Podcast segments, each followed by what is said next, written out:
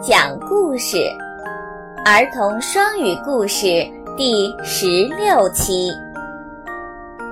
三只狐狸，Three foxes.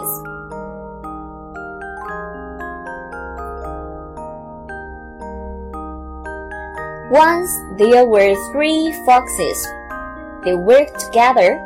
They lived a happy life. 从前 有三只狐狸，它们愉快的工作和居住在一起。Little by little, the youngest fox became lazy and often quarreled with the other foxes. The eldest had to leave, and the second fox was driven off too. 渐渐的。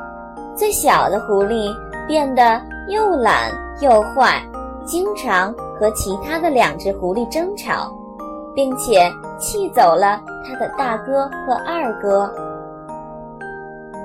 Looking at the warm house with a lot of good food in it, the youngest fox smiled. 最小的狐狸得意地住在温暖的房子里，享受着。丰富的食物。The eldest fox opened a new hill again. The second eldest fox dug a pole. Two of them became rich soon. The youngest fox ate up the food left by the other two foxes. In the end, it felt so cold and hungry that it could not stand up.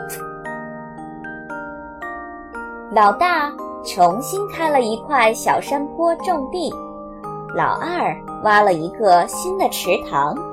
不久，他们就过上了富裕的生活。